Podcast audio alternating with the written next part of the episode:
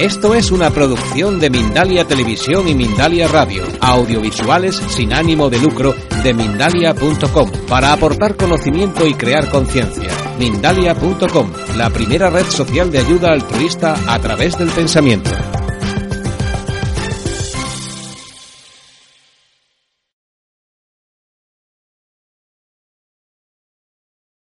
Y vamos a empezar con el doctor Guillermo Alonso Cabo. Él es anestesiólogo, jefe clínico hasta hace muy poco, que se ha jubilado. Actualmente trabaja a nivel de médico hospitalario a nivel privado.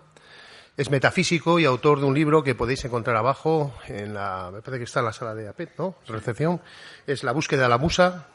Y su ponencia de hoy va a tratar sobre el dolor principalmente, como podéis ver en el programa. Eh, lo va a hacer a nivel tan, tanto práctico y sobre todo se va a centrar un poco en la hipnosis. Os dejo con el doctor.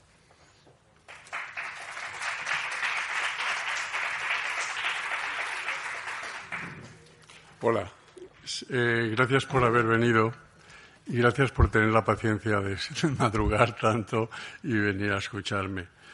Bien, bueno, yo quisiera, como otras veces que, hablo, hacerlo coloquial, hacerlo cercano y hacerlo fácil.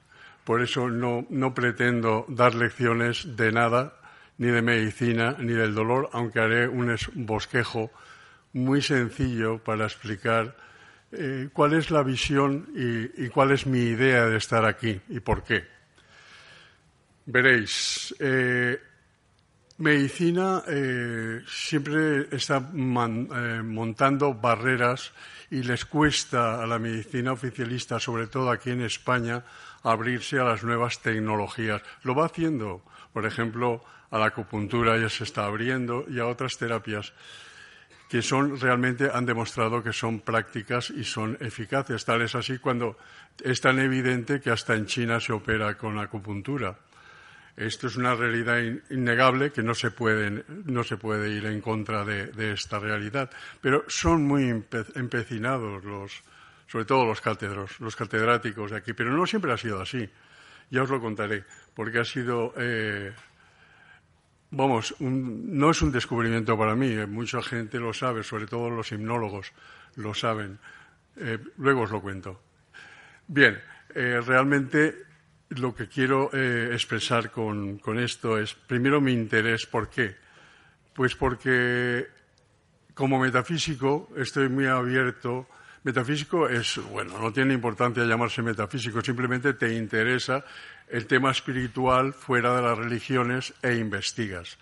Investigas y, buscas realidades o metarealidades. Metarealidades que, que mm, no son demostrables porque son de otra dimensión con métodos científicos. O sea que eh, difícilmente se puede eh, a un científico empírico, pues. Pero sí que la física cuántica es la que está abriendo puertas para empezar a comprender qué está pasando con, la mente, qué está pasando con las emociones, qué está pasando. Esa frase mm, tan fenomenal que se montó con el acelerador de partículas, de decir que el pensamiento del observador varía el efecto de la partícula, es muy importante, porque significa eh, que, se va concluyendo la idea de que somos energía, que la materia es una apariencia, que esto simplemente es un campo electromagnético vibracional denso y que, por tanto, eh, aunque quieran darle mucho valor las pruebas científicas para demostrar algo, esas, pruebas científicas poco a poco se irán cayendo. Irán cayendo porque se darán cuenta de que realmente hay un hecho curioso. El hombre es creador y el hombre es sanador. Y que no hace falta muchas virguerías para hacerlo, es comprenderlo y aceptarlo.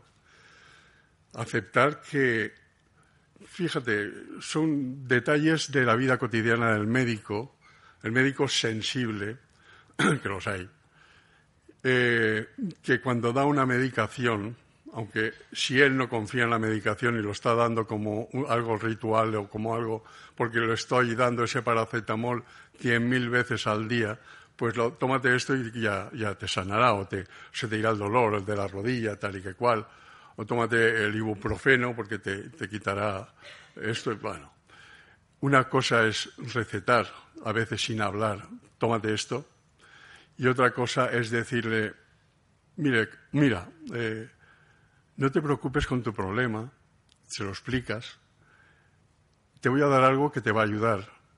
Ya verás tú cómo empieza a mejorar tu situación. En unos días notarás cambios.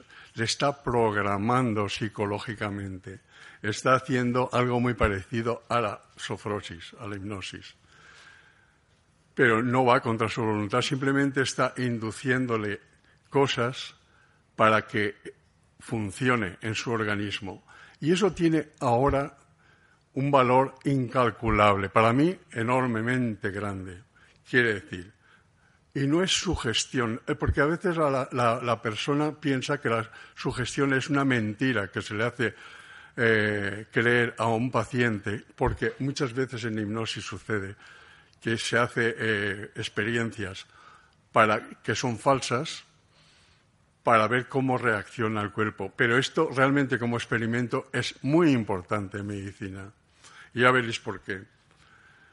Entonces, se hicieron pruebas ya hace tiempo en, Harvard, sobre todo, luego lo comentaremos, que se puede programar y los hipnólogos, y aquí hay dos inminentes que yo conozca, hipnólogos, y tienen muchísima, infinitamente más experiencia que yo sobre eh, sofrosis, que, me lo pueden, me podían dar lecciones, vamos, increíble.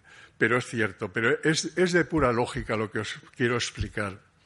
Y lo que quiero explicaros es si yo soy capaz de variar los efectos de un tratamiento, aunque no sea placebo, de una medicina sobre un paciente simplemente siendo amable, amando si yo quiero al paciente, me importa y lo atiendo bien.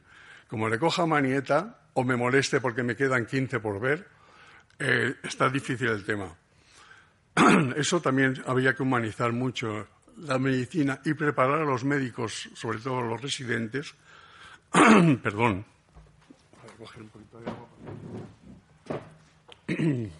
Disculparme. Cuando te haces mayor, pues las mucosas se te secan más. Tendréis que ayudarme para programarme y que salive mejor. Bien. Eh, cuando yo era más joven, pues eh, experimentaba también, y experimentaba también la hipnosis. Y llegué pues a, a, dormir a un paciente, pero claro, había, yo tenía, entonces en aquella época se usaba el pentotal sódico, tenía la jeringa puesta en el equipo de gotero y le iba hablando. Vas a sentir esto, vas a sentir lo otro, y no le ponía ni una sola gota de pentotal. Y pum, se quedaba pero torra, torra. Luego, como yo no tenía seguridad en mí mismo, le daba un, pentotalazo porque no me fiaba de que se levantara y armara el numerito. Bueno, pues lo hacía.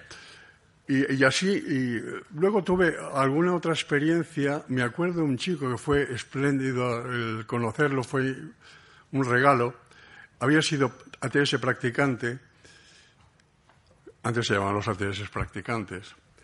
Y entonces este, este señor se había quedado viudo, había estado cuidando a su mujer durante 30 años, que se había quedado tetrapléjica, había muerto su mujer y él se iba de misionero o sea, no podía dejar de servir y, hacer cosas. Se fue de misionero a Ecuador. La cuestión es que se hizo un chequeo y vio que tenía una hernia y quería operarse de hernia, vino a operarse de hernia y me pidió, yo es que no quiero ninguna anestesia, no quiero ningún producto de nada, no quiero. Bueno, pero, pero tú te has preparado, hombre, yo he hecho yoga y he hecho meditación, ah, pues vamos a hacerlo. Entonces yo le acepto el tema y empiezo a, dirigirle una relajación, él sabía hacerlo muy bien, y, le digo al cirujano, ya puedes. Y el cirujano oh, se quedó, ¿pero de verdad? Pues si no le has puesto nada, no, no le he puesto nada. Puma, le dio corte aquel inmuto. Solamente cuando estiraron del peritoneo, porque una hernia es una bolsa del peritoneo, donde la, el asa intestinal está haciendo como, como, un, como un bolso. Y eso hay que cortarlo. Bueno, la cuestión, eso es el momento que hizo un pequeño gesto, no además nada. Se recuperó enseguida, se fue a su casa y a, los dos o tres días se fue a Ecuador. No sé cuántos días tardaría, pero se fue. Luego estuvo, yo me impresioné tanto que estuve relacionándome con él, como no, y me contaba porque este quería hacer lo mismo que Vicente Ferrer en la India, ayudar a los necesitados, conseguir dinero nuestro, claro, de los amigos, para poder montarle en la selva a una casa de comidas a la señora que la habían dejado con once hijos, la había abandonado eh, eh, el machito que había vivido con ella y, y la había dejado sin nada. Entonces, bueno, pues ayudarle a montarle, al otro montarle, a, comprarle una vaca, um, eh, ponerle una prótesis de cadera a, otro, bueno, cosas así. Él iba haciendo, así como Vicente Ferrer pactaba para que le devolvieran eh, el dinero cuando pudieran, cuando fuera positivo y aquel negocio funcionara, allí no, nadie le devolvía un duro, pero en fin. Al final se, hizo fraile, se, metió en un convento en Chile y nada. Fenomenal. Bueno, la cuestión es que era deciros que siempre he tenido interés por esta mm, paramedicina que se revelaba altamente eficaz y positiva, pero que siempre estaba entre comillas y sigue estando entre comillas. Entonces yo lo que quería es eh, mostraros un poquito es eh, un resumen de la clasificación del dolor como lo ven los médicos, ¿no? Y estas cosas. Eh, el agudo, inicio brusco, poca duración. Todos sabéis lo que es un dolor agudo, pero se considera un dolor agudo si dura a lo mejor hasta tres meses. A partir de tres, tres, cuatro meses, y algunos lo consideran seis meses, no se considera crónico. Y bueno, y según su fisiopatología, veis que puede ser neuropático, o sea, es toda la afectación que hay en la lesión directa con los nervios, tal. Eh, si es invasivo, si es dolor de, órganos, estimulación de receptores, estructuras musculoesqueléticas, cómo afecta el dolor. Estos son clasificaciones que, bueno, que realmente hay dolor, que es lo importante. Y ese dolor habría que eh, controlarlo un dolor visceral, el dolor, el dolor mixto, pues un dolor reflejo. Hay veces que duele en diferentes sitios donde están mal y todas estas cosas. Bueno, pero es dolor, que es lo importante. El, el médico habitualmente, aparte de las tecnologías que usamos para evitar el dolor, como son implantología de meter una bomba de perfusión, eh, meter un. Bueno, infiltraciones, eh, en las vértebras y todas estas cosas, pues aparte eh, usamos analgésicos, pero los analgésicos son muy básicos. Como veis ahí, hay un primer eslabón que son los AINES. Son antiinflamatorios no esteroideos, no, no corticoides, no, no esteroideos. Otros, eh, el paracetamol, el, metamidazol. Bueno, el segundo eslabón, como veis, son opiáceos débiles con la codeína, de hidrocodeína, tramadol. Eh, todas estas cosas ya empiezan a, dar dependencia. Dependencia porque son opiáceos. No pasa nada, pero eh, en dolores agudos, pero ya en dolores crónicos estás llevando a la persona a una dependencia lógica, lógica. Tal es así que os iba a decir una. Bueno, hay algunos anestesistas, o algunos mm, a un nivel bastante elevado, para que han acabado eh, usando las drogas que utilizan con ellos mismos. Han tenido dolores, han pesado, como tienen mucha familiaridad con sus, sus cosas, pues se lo, se lo ponían hasta que han terminado mal. Yo conozco varios casos y es tremendo, tremendo. También es verdad que vivimos un mundo de, estrés y de tensiones muy fuertes porque estás jugando entre la vida y la muerte con pacientes y entonces realmente eh, llega un momento que te afecta, te afecta profundamente. Y hay gente que no puede eh, que se quiere evadir de los problemas de forma fácil. Tienes fácil eh, esto, pues este calmante mórfico, pues se lo ponen. A mí me parece una locura, pero bueno, pues lo hacen, pero tengo que comprenderlo y aceptarlo, lo que ha pasado. Ya su cruz la llevan, pobrecicos, ¿no?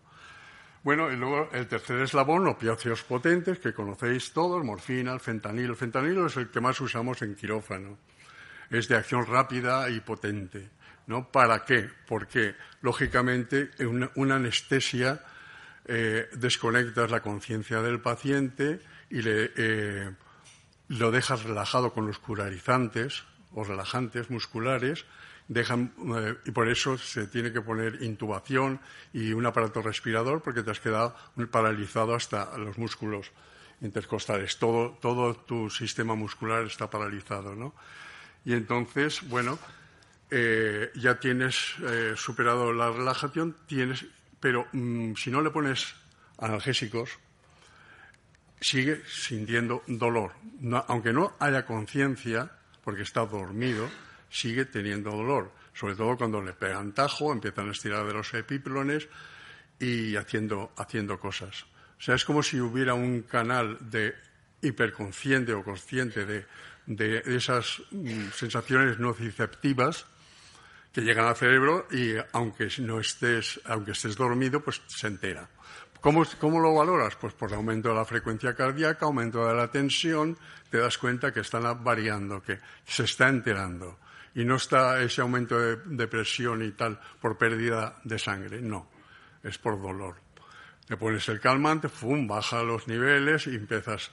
Ya últimamente usamos bombas de perfusión, ya le metes el anestésico y en una bomba una frecuencia dada para que mantenga el sueño durante toda la intervención y otra bomba con el calmante que se puede dosificar por goteo, 20 eh, mililitros hora. Pues ya está. Entonces, eso es muy relajante. Y ahora hay un, gran control eh, en las intervenciones. Bien, pero eso no tiene importancia. Simplemente es que sepáis que, aunque tenemos muchos parámetros para combatir el dolor, es combatir el dolor momentáneo, el que estamos produciendo en quirófano, el que estamos produciendo, y que las otras técnicas pues se quedan muy cojas, muy cojas y, muy, muy faltas de... Y le falta ese carácter que están, eh, o esa faceta que está siendo rechazada empíricamente. Es rechazada desde hace mucho tiempo. Rechazada porque eh, luego os contaré. Bueno, sobre todo eh, lo que es evidente es que las alteraciones del dolor, lo estáis viendo ahí, por inmovilidad, distrofias musculares, acaban silla de ruedas, depresión del sistema neurológico, alteraciones del sueño, dependencias de los medicamentos, bajo rendimiento del trabajo, discapacidad, ansiedad, miedo, amargura, frustración y llegar al suicidio. Lo que está claro es que esas alteraciones del dolor estarían mejor tratadas con técnicas psicológicas pero a veces las psicológicas, como no metan la sofrosis, difícilmente va a funcionar. Sobre todo con el tema del dolor. O, cambias, o, cambias y le das parámetros al paciente para que él se trabaje, que debe ser el paciente el que se auto-hipnotice y debes de enseñarle.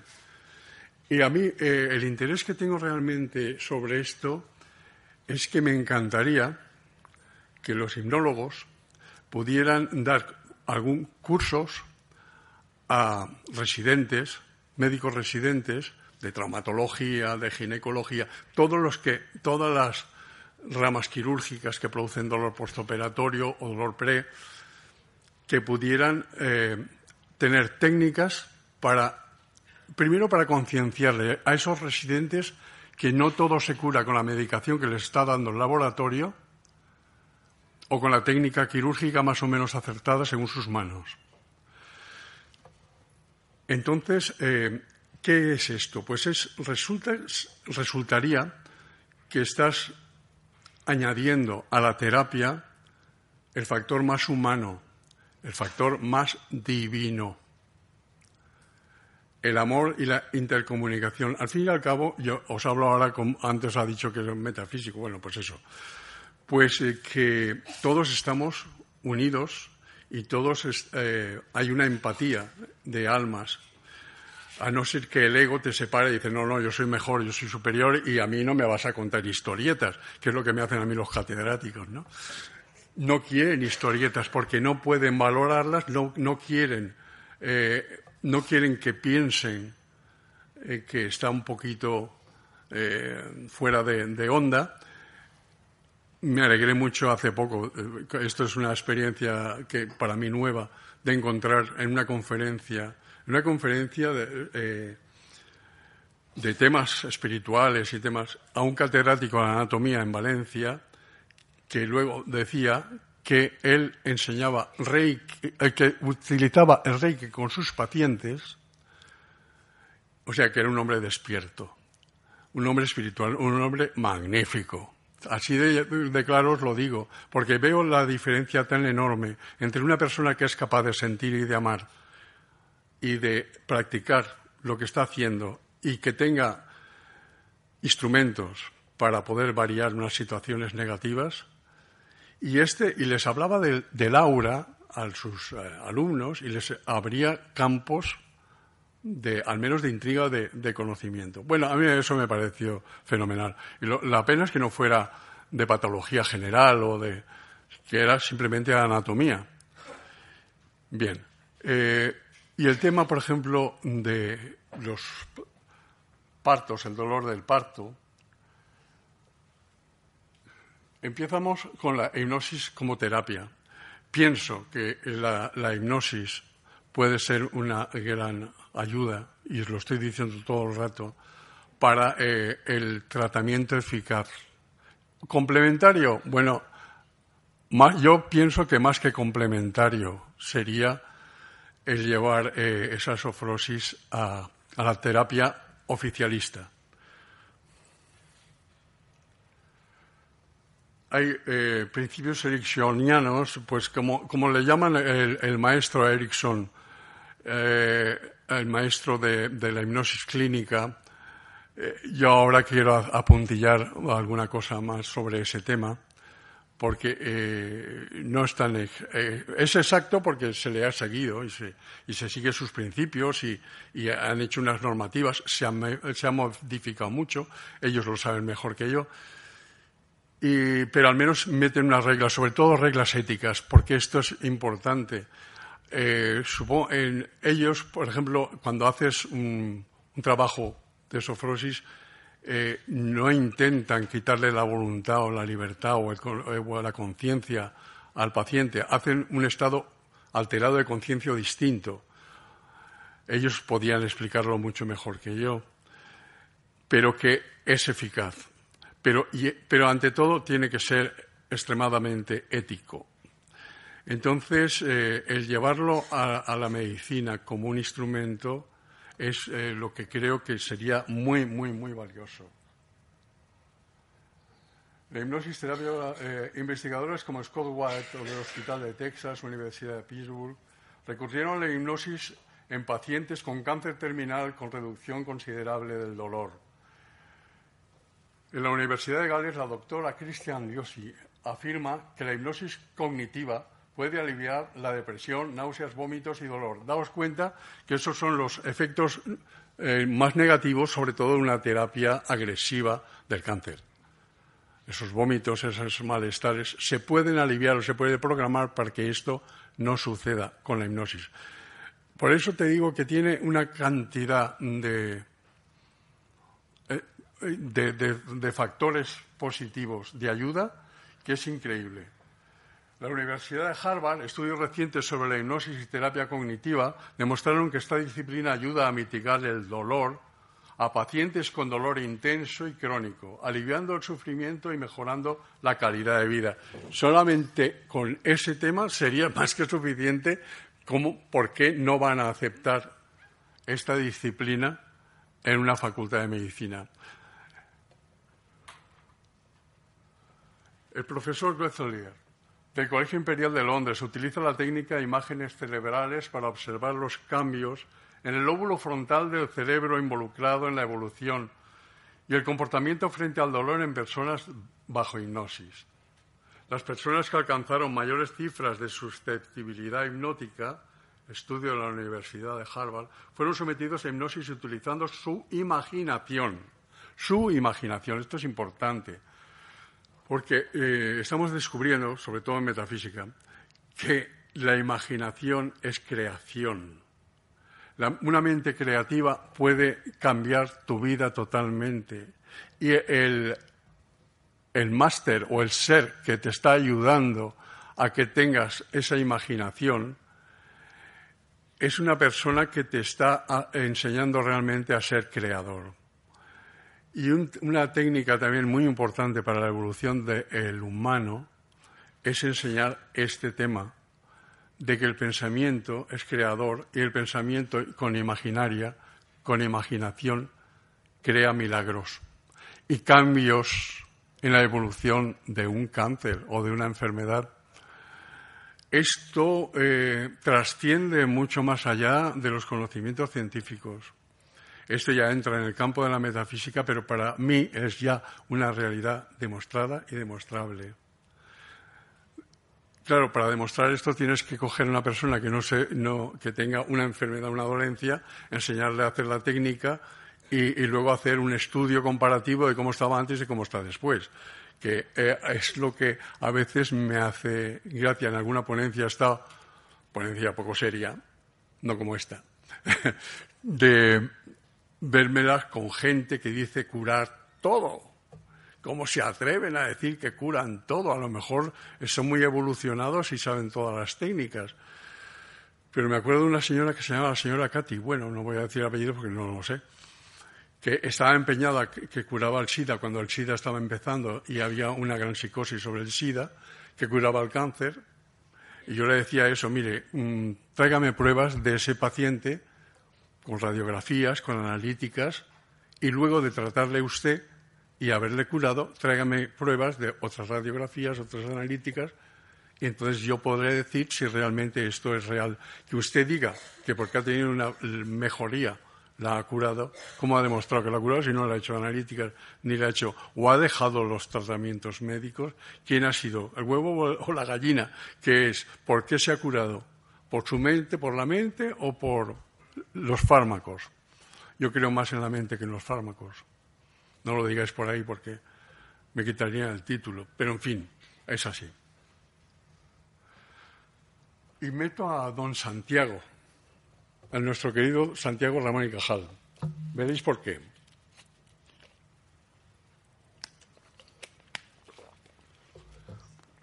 Don Santiago Ramón y Cajal, allá por 1800 y pico, estaba de catedrático de la Facultad de Medicina de Valencia era amigo y compañero catedrático también de mi bisabuelo.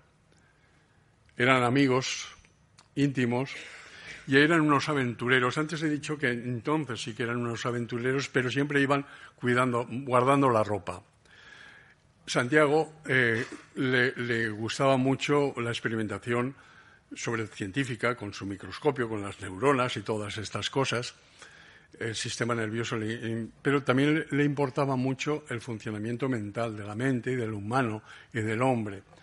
Entonces era una época que empezaba el mesmerismo y muchas cosas que les llamaba mucho la atención y que las practicaban estos catedráticos a escondidas en la calle Pizarro veintitantos de Valencia, tenían su casa y con los amigos y tal, pues ellos se ofrecían, los otros catedráticos, a ser sofronizados, hipnotizados.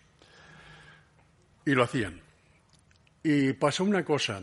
Santiago eh, luego se fue de catedrático a Barcelona y allí eh, su mujer, su mujer se llamaba, es que me la ha apuntado porque es un nombre un poco, un poco extraño, Silveria Fañanás. Bueno, pues sus hijos, su sexto hijo, resulta que ella había tenido unos partos espantosos larguísimos. Yo no quiero hacerme largo tampoco. larguísimos y pesadísimos, muy dolorosos. Eh, partos de 10, 12, 14 horas horrible. Dilataba muy mal y aquello iba fatal y con los dolores y siempre así. Entonces estaba muy preocupado por, por su mujer. Y como estaba experimentando estas cosas, empezó a hacer hipnosis con ella pre-parto. Y empezó a prepararla y resulta que el sexto hijo, cuando le hizo esa prueba, lo tuvo media hora y no tuvo el más mínimo dolor.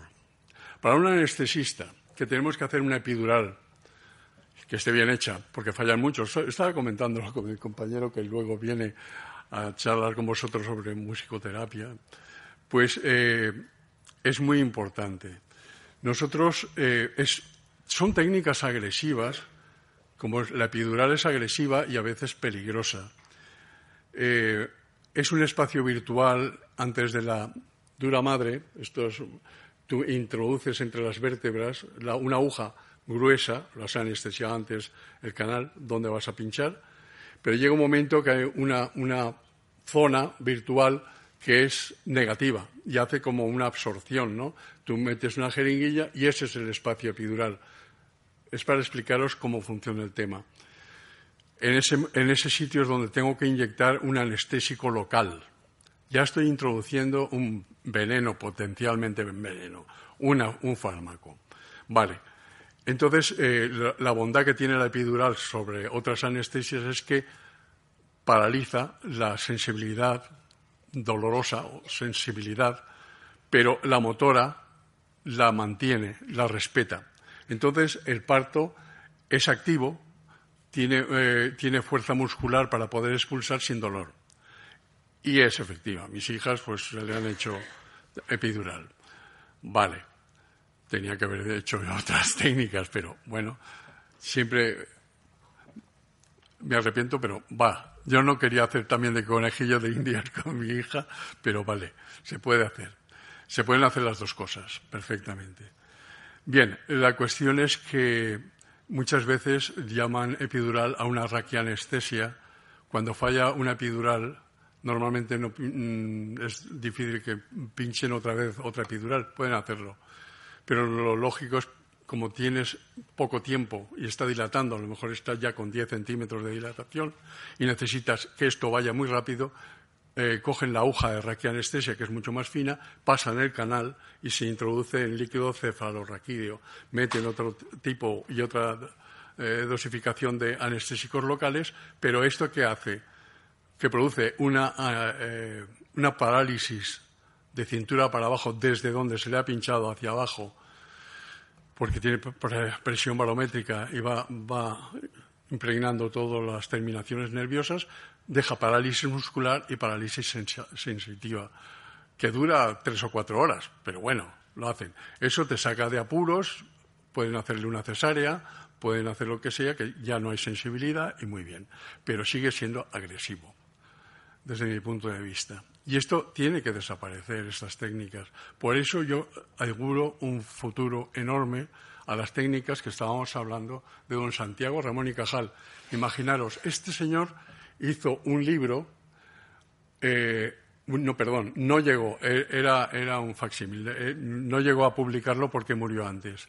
Y además ese libro luego se quemó. Eh, hubo un incendio en el Departamento de Higiene eh, eh, sí, Alfonso XIII, hubo un incendio y se quemó todo, todo lo que él había escrito y hubiera sido de un valor incalculable porque debía, estar, debía ser magnífico con todas sus experiencias que son eludidas y desconocidas por la ciencia. Claro, un personaje como él, Premio Nobel de Medicina, de tal categoría, que hablara sobre las bondades de la hipnosis, eso es lo que se ha perdido y eso es lo que más me duele. Entonces, eh, resulta que. No sé. Vaya. Bueno, es igual. Resulta que. Eh, yo quisiera desde aquí pues hacerle un pequeño homenaje a don Santiago. Como era un hombre muy humano, muy, muy, muy, muy actual, muy moderno, pero con, con todas las presiones de aquella hipocresía científica e hipocresía social que había en ese momento. Bien, eh, de todas maneras, no, es que debe ser la última diapositiva, no tiene importancia, no tiene importancia, no, no, la necesito, ¿eh? no. De todas maneras, eh, pon la primera diapositiva y así se ve esa fotografía que hice yo. En el... Ah, es igual. Bien, perdón. Eh, dijeron, es que hizo, se hicieron un estudio en el año 2000 sobre eh, lo, práctico que puede ser eh, la hipnosis en el tratamiento del dolor. Además fue eh, publicado por la señora Lange en Lancet Public de Harvard, del Medical School de Boston, sobre la utilización de hipnosis como analgésico eficaz en intervenciones quirúrgicas. Bueno, esto ya hace mucho, mucho antes, eh, en Valencia mismo, el doctor Escudero lo practicaba. No le llamaba, le puso su propio nombre, porque por ideas del doctor Escudero, pero operaba, y yo estaba en su quirófano viéndolo. Además, me cita en su primer libro, como un anestesista joven, imaginaros. Un anestesista, joven entró en mi quirófano y le preguntó al paciente si le dolía. Bueno, pues claro que le pregunté al paciente, oye, pero no sientes nada, porque estaba despierto, ya que se enfadó porque hablé del dolor, ¿no? Entonces aquello le molestó, pero no pasa nada. Pero era curioso, lo hacía. Claro, eh, él, mm, ¿por qué las técnicas de escudero no fueron a más? Primero porque él quería capitalizarlo todo. Soy yo el que puedo enseñar, soy yo, y mm, la técnica mía es privada, es, o sea, bloqueo el tema. Bien, era, su libertad y me parece que es respetable. Pero el colegio médico tardó mucho en aceptar su técnica. Fue, sí, fue duramente criticado. Fue, lo digo como ejemplo en Valencia de un, médico que se dedicó a utilizar la sofrosis, la hipnosis, eh, en el tratamiento médico ayudando a la gente a los partos, partos sin dolor, aunque él no era ginecólogo, era cirujano vascular. Y yo, bueno, estuve en varias operaciones suyas, porque resulta que operaba en el mismo hospital que yo estaba. Eh, en un momento que, se podía, que había interacción entre la seguridad social y, otras cosas, y la, y la privada. Bueno, la cuestión es que este, este señor ya lo hacía y lo hace. Lo que pasa es que, quizá que la ciencia oficialista le puso la prueba por cualquier cosa y no quiso darle fuerza. Pero yo sigo y defenderé el tema de que esta herramienta es tan supra eficaz que esos residentes, esos médicos residentes, tenían que aprenderlo. Y mi amigo Paul me ha enseñado muchas cosas de, de este tema y me ha demostrado también que, hay, un, abanico de posibilidades tan enorme que yo creo que ni ellos mismos son conscientes de lo que pueden hacer. Pero es una maravilla. Pues nada, no os quiero enrollar más, ni os quiero dar más datos porque es, es inútil. Me quedaban cinco minutos, pues gracias. Nada, gracias a todos.